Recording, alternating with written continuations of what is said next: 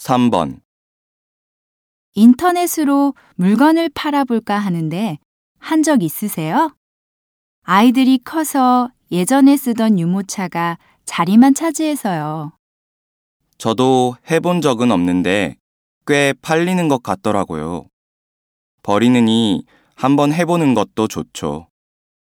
구입 장소와 사용한 기간 등 설명을 자세하게 쓰고 무엇보다 사진을 예쁘게 찍어서 올리는 게 중요해요. 가격은 어느 정도로 정하면 되죠? 정가의 반 이하의 가격이 적당할 거예요. 그렇구나. 그럼 일단 사진을 예쁘게 찍는 연습부터 해야겠네요.